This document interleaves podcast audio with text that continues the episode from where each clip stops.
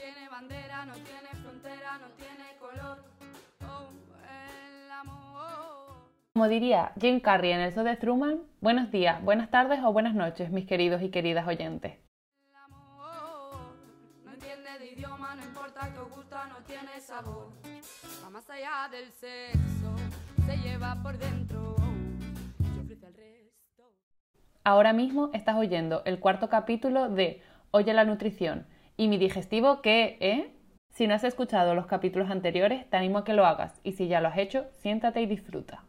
Bueno, la verdad es que me gustaría poner algunas normas para sacarle el máximo rendimiento a este ratito contigo. Primero, abre tu mente para que juntas derribemos esos mitos y timos. Segundo, no te creas nada de lo que leas u oigas, incluso de lo que aquí se diga. Como suelo decir, el criterio propio es lo más sexy. Y por último, pregunta siempre, no te quedes con la duda. Una vez dicho esto, comenzamos nuestra aventura a través de tus oídos.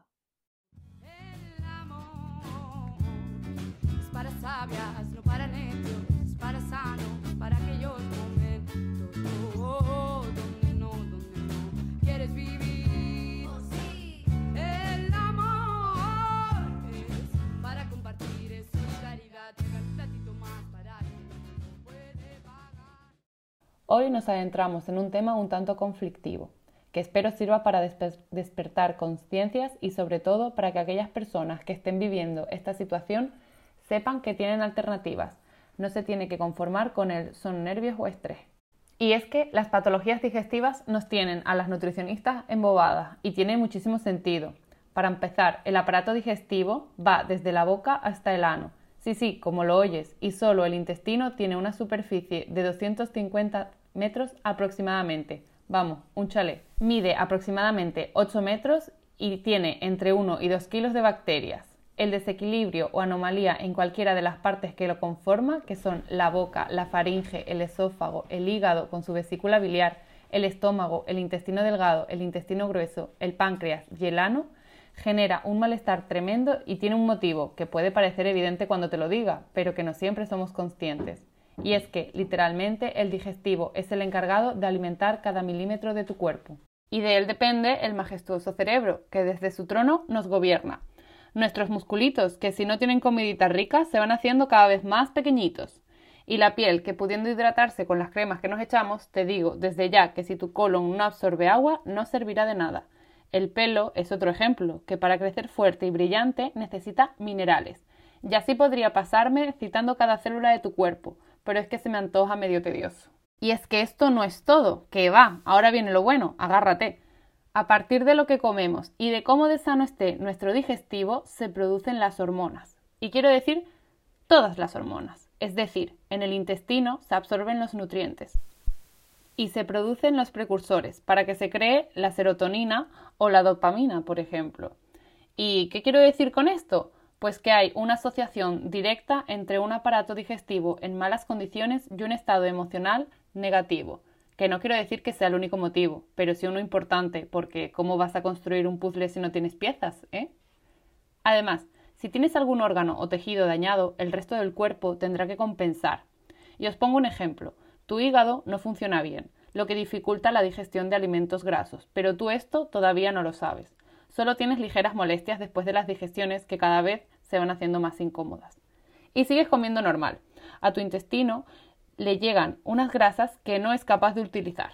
Empezamos a forzar la maquinaria haciéndole trabajar el doble. Y tu cuerpo lo aguanta durante un tiempo gracias a hormonas como el cortisol, la adrenalina o la noradrenalina. Pero si esta situación se prolonga en el tiempo, los efectos se pueden volver peli- peligrosos, produciendo, entre otras cosas, inflamación, impidiendo el correcto funcionamiento de otros órganos. Entonces es como un castillo de naipes. Desde que la base no funciona bien, todo se va desmoronando. Después de resaltar la importantísima y complejísima labor que tiene nuestro digestivo, hoy quiero visibilizar la situación de todas esas personas que conviven con molestias que ya dan por perdidas.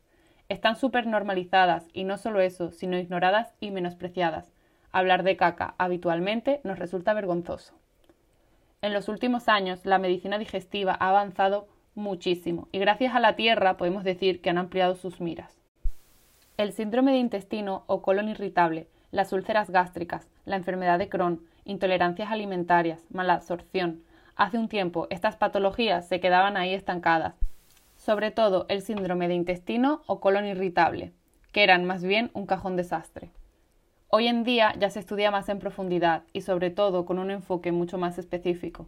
Se ha demostrado que patologías como el SIBO, que es el sobrecrecimiento bacteriano intestinal, muchas veces son el motivo de esas malas digestiones.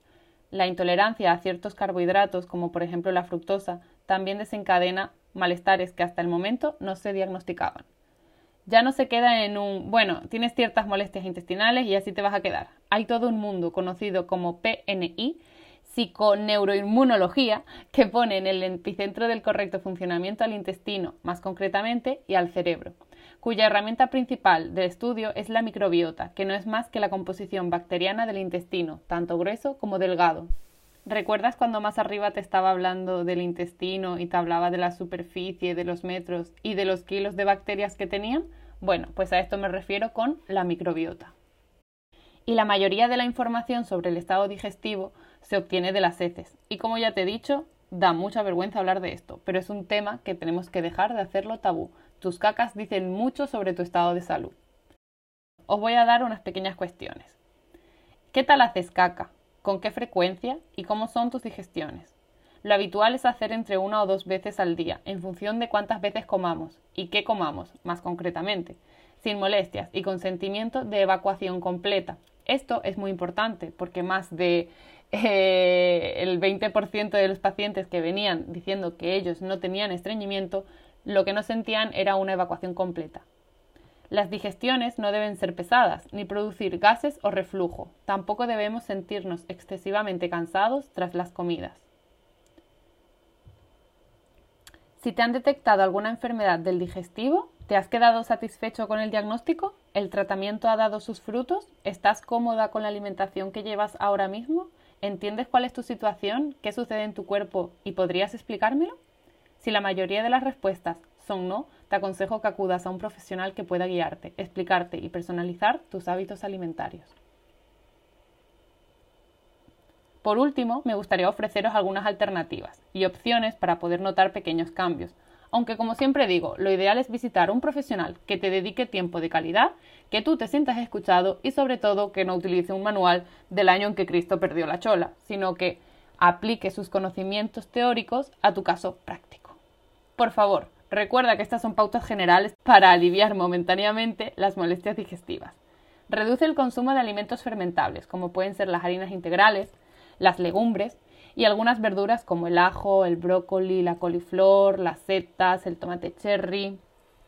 Algunos ejemplos de frutas que deberíamos evitar serían el melocotón, el mango, la piña, la sandía, las uvas, los dátiles. Los lácteos o derivados de origen animal los eliminamos, siempre optando por opciones que no tengan lactosa cuando eh, las bebidas vegetales no se contemplen como una opción. Pero es cierto que las bebidas de arroz, de coco son aquellas que menor problema producen en las digestiones. Ahí te va como consejo. Los frutos secos, eh, dependiendo de la situación y de la patología que, que se haya diagnosticado, pues se prefieren unos u otros, otros. Pero en el caso de la gastritis, por ejemplo, deberíamos evitar los pistachos y los anacardos sobre todo.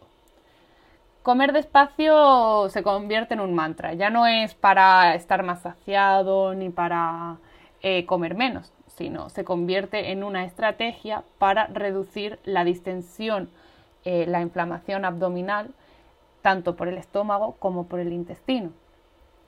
Ya que además cuando comemos rápido, pues no somos conscientes de la cantidad que estamos ingiriendo normalmente y es mucho más fácil pegarte un atracón que luego, por la gran cantidad de comida, reduzca la posibilidad de hacer una buena digestión. Lo ideal es comer las entre 2 y 3 horas antes de acostarte, como mucho, ¿vale? Si te, duermes a las 11, pues a las 8 ya deberías estar cenado. Busca ayuda si de normal eres una persona que convive con estrés o ansiedad. Puede ser una terapia psicológica, puede ser una actividad que te ayude a desfogar o puede ser un... lo que tú veas que te funcione, pero haz algo para reducir ese estrés. Olvídate de los alimentos ultraprocesados. Este es el mejor consejo que le puedo dar a nadie los ultraprocesados es que no tenemos casi ni idea de los ingredientes que llevan y si estamos intentando llevar un control un poco más en profundidad de alimentos que no sean irritantes, que no sean fermentables y que no tengan efectos o consecuencias muy grandes en nuestro digestivo, pues no vamos a comernos un alimento que literalmente no sabemos qué lleva. Así que di chao chao a esos ultraprocesados. Elige preparaciones culinarias que sean suaves, como elaboraciones al vapor, al horno o hervido. El estuche de leque es una maravilla y yo desde que lo descubrí la verdad es que la comida al vapor ha cogido otro color. Nada de comidas muy calientes ni muy frías, mejor opta por lo templado. Intenta comer entre 4 y 5 veces al día pequeñas cantidades. Por lo que te decía antes, cuanto más comas, más dificultas la digestión. Y así será más fácil darle pues ese margen a tu, a tu digestivo de que se prepare para no saturarse.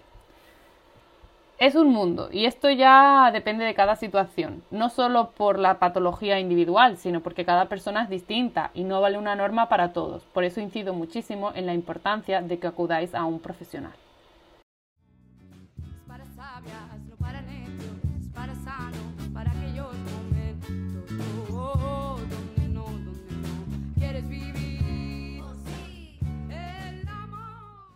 Sido un placer compartir con ustedes un ratito. Espero que hayan aprendido y si tienen alguna duda ya saben dónde pueden encontrarme en Instagram, b barra bajas la nutricionista o en Facebook, b la nutricionista. También me podéis encontrar a través del correo electrónico belanutricionista.gmail.com. Os espero con muchas ganas en el próximo capítulo. Un besito.